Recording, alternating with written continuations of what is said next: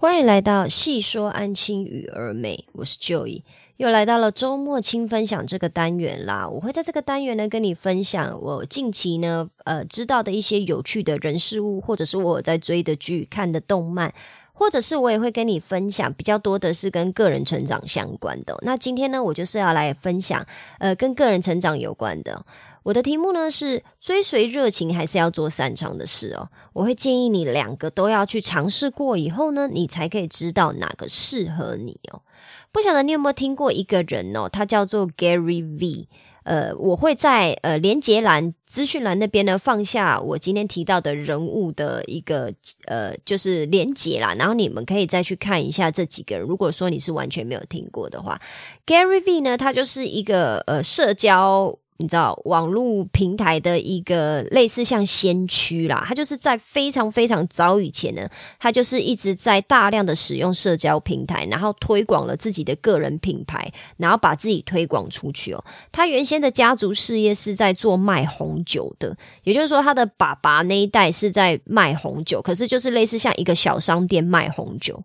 然后他后来回到家里呢，就是有点类似像家里的事业可能一直没有做得很好，做不太起来，他就决定回到家里面，就是去帮忙做家里的这个卖红酒的事业，然后经由社交平台不断的就是去呃做自己的个人品牌，还有红酒品牌，然后最后他一直做到现在，他竟然是非常多间公司的天使投资人。然后他的呃，我觉得他的一个招牌呢，就是说。他是一个不断鼓励大家要成为一个善良的人，然后鼓励大家要追随自己的热情哦。就是你今天有什么热情，你就是要使出你吃奶的力气，使出你的全力去做。然后有一天，你的热情跟你的就是这些努力会回报你的。他一直都在鼓励大家做这件事情。那我差不多是在十几年前就有接触到他的一本书，叫做《热血玩出》。什么事业之类的，我有点忘记书名了。那简单讲的，就是跟他的宗旨、跟他自己的核心思想一样啦，就是他会鼓励大家，就是在社交平台上面呢，就是一直去追随自己的热情，然后去发自己的作品，然后让越来越多人认识你，机会就会来找上门。那以前呢，其实我是很相信追随自己热情这件事情哦。毕竟你知道世界上这么多的文章啊，然后还有这么多的书籍都，还有甚至这么多的你知道名言哦，都在告诉你说，我们就是要追随自己的热情啊，你就是要找到你自己的热情啊。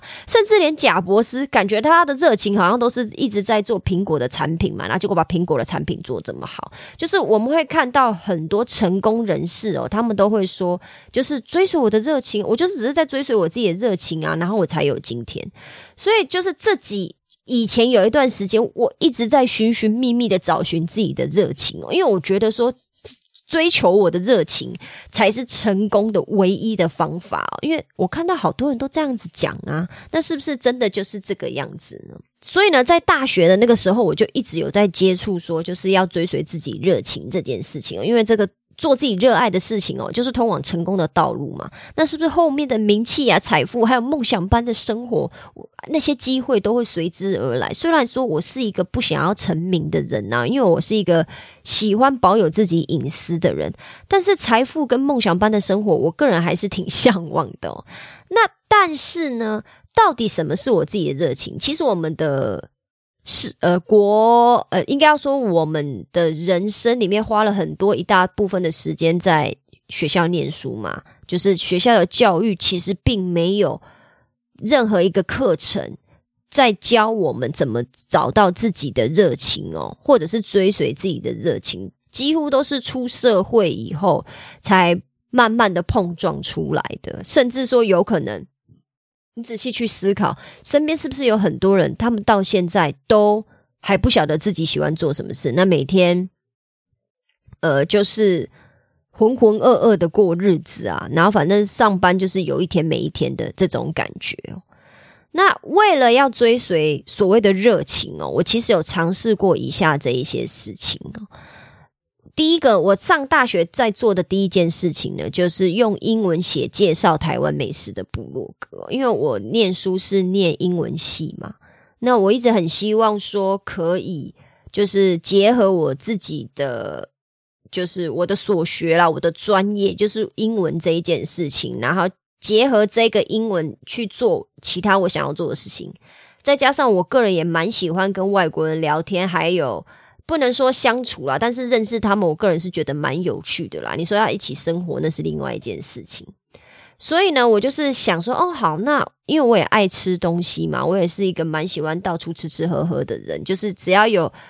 呃有兴趣的那个呃餐厅啊，我我会愿意千里迢迢去吃饭，这是没有问题的。好，那我就想说，那我要怎么结合？那当然，第一个就是大家都想得到嘛，我就是写那个台湾的美食部落格，只是说我是用英文写，因为我我的受众我是希望让多一点外国人来认识啊。结果呢？结果在做这件事情的时候，当然就是遇到了很多挑战嘛。挑战，比如说，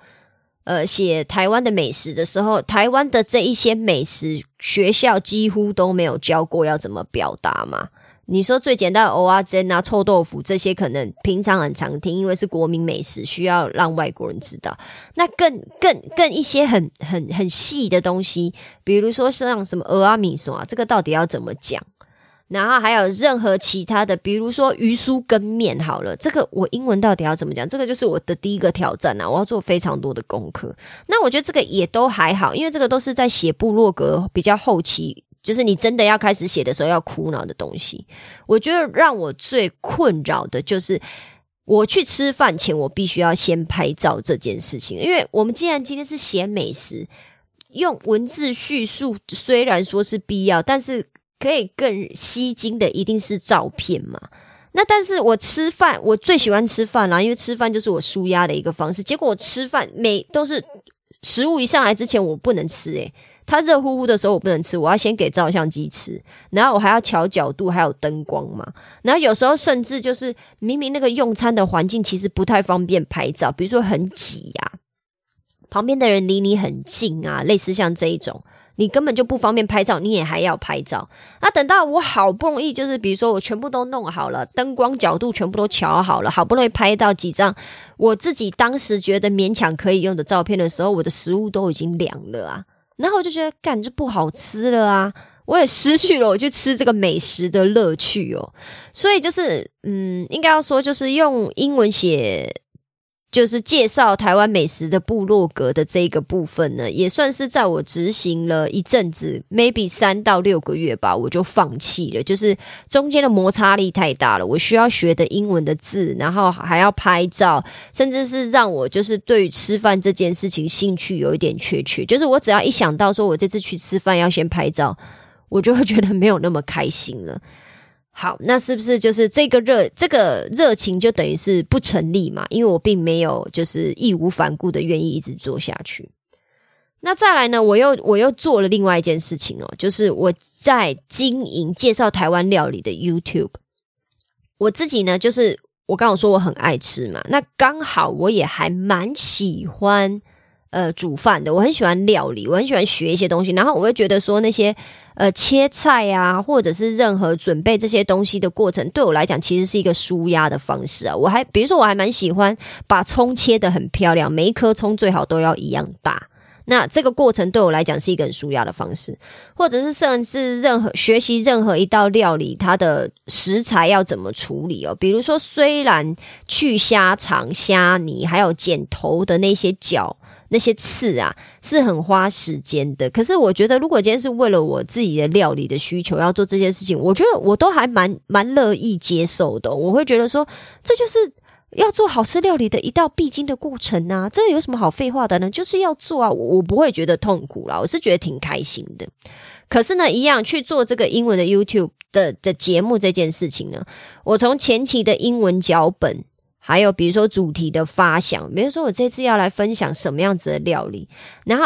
一直到比如说我还在想，我还要想分镜嘛，就是我的画面怎么呈现，一直到最后面的后期剪接啊、配乐啊，这些全部都是我自己做，然后很花时间嘛。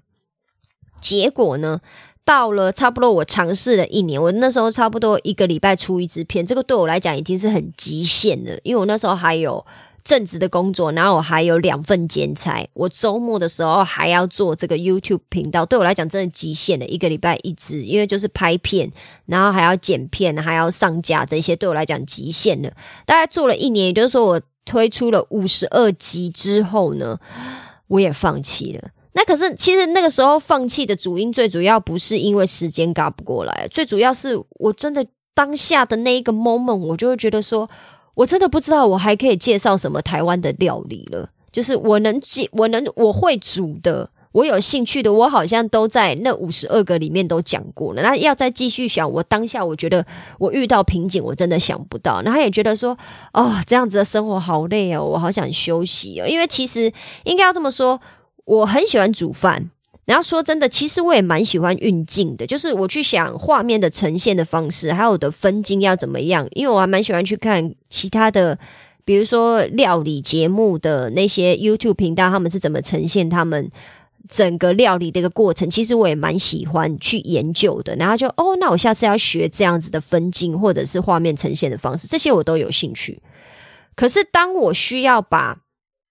煮饭跟运镜完全结合在一起，意思是什么？就是只有我一个人呐，就是我没有办法说专心的煮饭，或者是专心的嗯摄影。像台湾的料理有很多的料理方式都是要炒嘛，要炸嘛。那要炒，你是不是就很讲求火候跟速度？那火候跟速度的话，却往往会错失拍照的好镜头，或者是我在还在调角度的时候，我的。呃，料理，比如说可能已经有一点炒过头了，甚至是或者是我的火候不够大，因为我就是怕它会炒焦，然后我拍的时候也拍不好看嘛，我火又开的太小，所以就是说在摄影还有料理这两件事情上面会互相冲突。那因为都又是我自己一个人做，我也没有想过说要找另外一个人一起来做这件事啊。我是一个比较偏向自己完成所有事情的人。那久而久之，那当然就是。这个热情，也就是经营台湾料理 YouTube 的这个热情，知道那个火又慢慢的消失了，我也就没有继续做了。再来呢，我后面呢也有在做一件事情，就是哦，我那时候我以前有一阵子还蛮沉迷操作期货的，期货就是反正如果你不知道什么是期货，你就把它想象成股票，但是比股票还要刺激一万倍，但是。呃，赔的钱可能也会比股票还要多非常多，因为期货它是有一个时间限制在，你只要超过那个时间，不管你今天有没有去处理你的那个期货的部位，它都会帮你强制的，就是处理掉。然后不管你是赚钱还是赔钱，那跟股票一样，股票就是如果你今天。比如说，想要当鸵鸟，你就是想说，反正我没有卖就没有赔钱的话，你其实是可以持有那个股票一辈子的。但是期货是没办法的啦啊，前提当然是股票没有下市啦。我是讲说一般正常的股票。好，那我有一阵子就是很沉迷在操作期货这件事。那当然，想当然也是因为为了要赚钱嘛。那我就会想说，哦，那那我是不是可以？因为我在学习怎么操作期货，我那时候还有花钱去上课。那这个都是。别的故事了，我有在学习操作期货，然后我就想说，哦，好，那我就不然我就一起来写部落格好了嘛，我就再次尝试挑战写部落格这件事情，想说把我的心路历程啊，学写期货的这些心路历程，把它就是记录在我的部落格里面，然后让跟我一样是也在学期货的人，甚至是未来有想要学期货的人可以看，然后他们就可以知道说。比如说我呃期货这件事情到底是什么，然后要怎么样让它呃让操作期货这件事情可以越来越顺利一点这样子。那这段时间的记录呢，其实让我自己是成长不少啦。可是我当然想当然我也没有变期货大师嘛。如果我已经是期货大师，我想我现在也不会在这边录 podcast 啦，我就是会安静的默默的操作期货赚钱这样子。那我必须要说，写那个部落格，我是越来越没有自信哦。因为其实我不是一个，那不是一个我专长的题目。我的专长就是在儿童美语教学，还有补习班、呃安心班教学这一块，这才是我的专长啊。所以要去写一个我不是很懂的题目呢，其实我是内心里面是有一些虚的啦。那当然，最后这个部落格也是在经营了一样，大概半年以后，我也就放弃了。那我这边当然就有一个疑问了，就是奇怪了，我怎么追随了我自己的热情？就是我刚刚讲那三件事情，我都觉得好像是我蛮喜欢做的事情啊啊！怎么我去开始就是很比较长时间的做了以后，我却觉得这件事情不再有趣了呢？我前一阵子我看了那个一加一的 YouTube 频道，不晓得认不认识一加一哦，就是一对情侣哦。然后我就看他们就是在频道里面写说，哦，他们去被日本政府招待去日本玩呐。那当然就是前提是要帮他们想办法宣传日本嘛。那日本不是只有东京好玩，还有很多其他的地方。就是我觉得说，哇靠，他们也太爽了吧！就是去玩还可以拍片赚钱呢。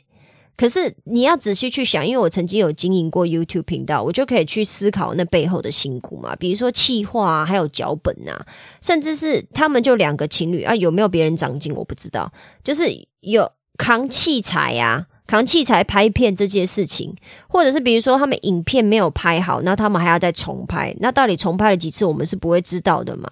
只有他们本人知道，因为我们看到的影片都是已经全部后置好的东西嘛。那再来更到更后期的，比如说影片的流量压力，比如说他们可能每一次每一支影片都有一百万观看好了，结果后来某一个月忽然掉成只剩下八九十万观看，那是不是压力就会来了？这些都是任何事业、任何你想要做的事情，你没有办法体会，或者是你没有想过的一些压力嘛。那当然，我刚刚提告提到的那些事情哦，就是我曾经做过的，比如说，呃，介绍台湾美食的部落格啊，然后台湾料理的 YouTube，或者是操作期货的这些部落格，就是这些东西呢，嗯，我也可以说是我失败了三次啦。思维就是我尝试了三次追随我自己的热情，结果好像都有一点无疾而终嘛，或者是说坦白也让我觉得热情有一点不在，就是诶，我去做了反而。会发现说这不是我想要做一辈子的事情哦。比如说，我说坦白的，你要我用。英文介绍台湾的美食一辈子，起码我现阶段是一点都不想要做这件事。我想到就是觉得很有压力，然后让我吃饭不开心嘛。那这一次的第四次呢，我就决定我要调整一下方向哦，从完全相反的角度切入。完全相反就是什么？就是我不能说这是我的热情，但是这绝对是我非常擅长的事情。开始做。我前面有提到 Gary V，就是鼓励你追随你的热情嘛。我后来也有。接触到另外一个人呢，他叫 Ashley，是我碰巧在网络上面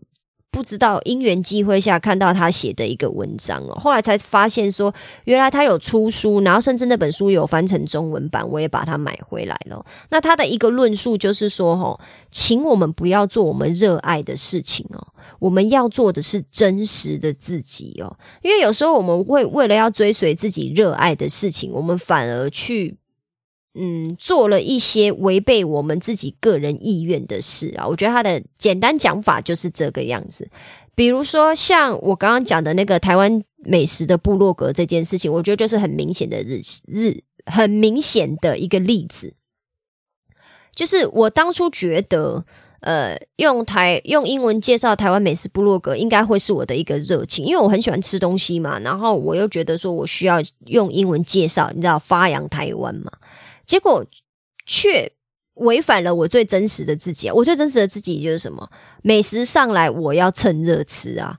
那可能有的，我相信有的人一定是有办法忍耐的，或者是他就点两份嘛，他先吃完以后再点一份来拍照什么的。我觉我相信解决的方法有千万种，就是就看你怎怎么做。那我想要表达的意思是说，就是因为我真的去做了这件事情以后，我才知道说，哦，原来其实我没有真的很想要做这件事情。我不是坐在那边空想说，啊，我到底是要写部落格，还是我要去经营 YouTube 什么？不是，都不是，是我真的都实际去做了这些事情以后，我才发现。原来跟我当初想的有一点点不太一样，然后这违反了我某一个人性哦，违反了某一部分真实的我自己，所以我才没有办法持久。那也是因为这个样子呢，我读了 Ashley 的书，我甚至也买了他的一个线上课程，然后把课程全部都做完以后，呃，要说我有得到意想不到的收获呢，可能也有点太夸张了。这跟我最近上的课的呃。的那个感受有点不一样，但是他也真的帮助我更认识我自己，然后还有知道一些跟网络创业相关的事情哦。所以呢，现在我是开始在调整成我在分享我在安亲班的工作经验啊，比如说分享我的代班方式啊，分享跟孩子沟通或者是跟家长沟通的一些技巧，因为这些真的都是我擅长的事情，也是让我非常有成就感的事情哦。虽然这样的分享可能只能帮助到一小部分的人，因为说真的，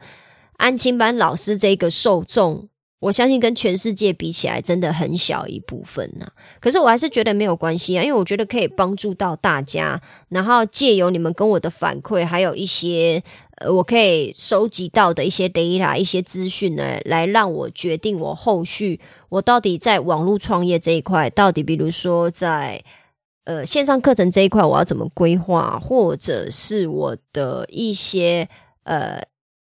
ebook，我的电子书要怎么样去做一个规划？我觉得这个都是很棒的一个方式哦，很棒的一些回馈哦。那让我现在觉得我做的事情比较有意义哦，不像以前就是好像很随机的分享我爱吃的美食啊，或者是分享一些什么料理。我我会觉得说那个在实用性的帮助上面，我我我感受到的回馈会小一点啊。当然也是有人跟我说谢谢，跟跟我讨论嘛，可是都跟现在的那个。连结度还有粘着度不太一样，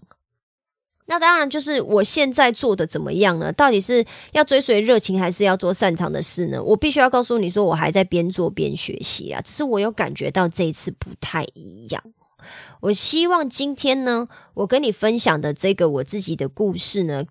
给你最主要的一个，你可以就是 take away 的东西，就是你你可以。把它放在心里面，然后开始让你去思考，让你去有意识的去发现一些自己生活的不一样。哈，我希望最主要就是让你可以知道说，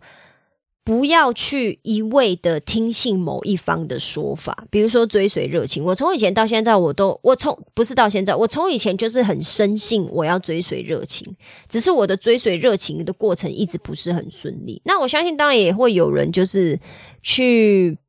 argue 说，那是因为那些就不是你的热情啊！如果你真的找到了你的热情的话，你根本就不会觉得这些是个事儿。我我我也赞成这样子的说法啦。可是我觉得，如果我们一味的追随热情，都没有得到我们自己想要的一个成果的话，说不定我们换一个，就是换一个 approach，换一个方式，换一个角度去看待我们自己的人生，还有我们的理想生活啊，或者是我们的工作样貌。任何任何你想要改善的地方，如果你发现人家给你的建议，诶，你好像怎么做都没有达到你要的效果的时候，你 maybe 可以从反方向开始做，或者是你就去找另外一方跟他持相反意见的人，你去看看对方是怎么说，然后你也去跟着试着做做看，做了以后你才会知道说，哦，原来其实我是比较符合哪一边的，因为本来就没有一个答案可以通吃所有的人嘛。或许你去追随热情，你就是立刻就找到了你的热情，那我觉得也很棒啊。可是如果你跟我一样，就是追随热情蛮多次了，以后都觉得有点跌跌撞撞，找不到你自己想要的东西，找不到你自己的定位。或许你可以跟我一样尝试看看。那既然是这个样子的话，我先从我擅长的事开始去做，甚至开始去分享，然后对身边的人，甚至是网络上面的人开始。有一些些影响力以后呢，我们再来看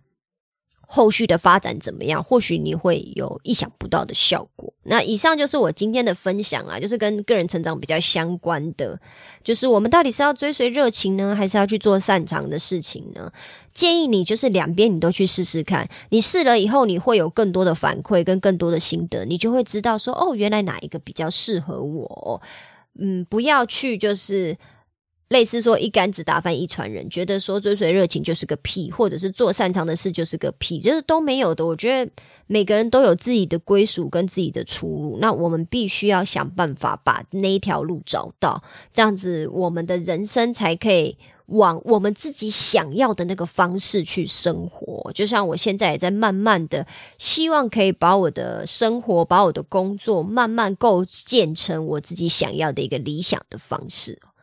不晓得我以今天的分享对你有没有帮助呢？今天感觉好像比较多是在聊我自己个人的故事啊，但是我还蛮喜欢以这样子呃曾经的经验跟你分享，因为这样子你才可以比较仔细的体会到呃，为什么我会有这一些想法？然后你也可以慢慢的去带入到你自己的生活里面，然后去思考一下，说你自己想要的人生啊，你想要的生活方式会是什么样？或者是甚至你想要在生活上面的哪一个部分你有所进步跟有所成长哦？追随热情这件事情呢，一直都是我大概这十几年来的一个课题啦。我现在也觉得我慢慢算是有一点点找到了我自己的热情，大概就真的是对于儿童教育这一块，我就是可以滔滔不绝的一直讲。我自己也不晓得为什么，所以这可能才是我真正的热情吧，或刚好也是我擅长的事情。我不晓得，我这一条路还在走，然后需要有你们陪着我一起啊，然后我也就会尽量陪着大家去解决你们。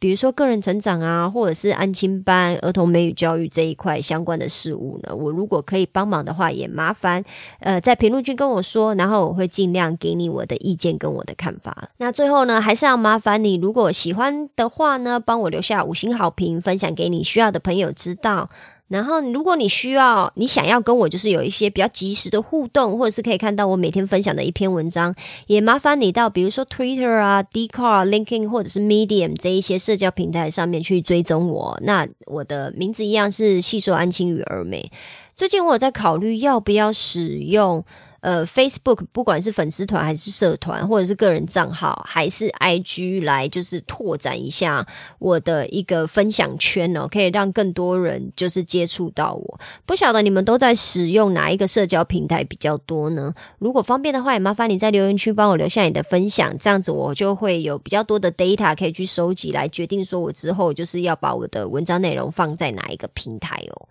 那我们今天就先这样子啦，我们下次见，拜拜。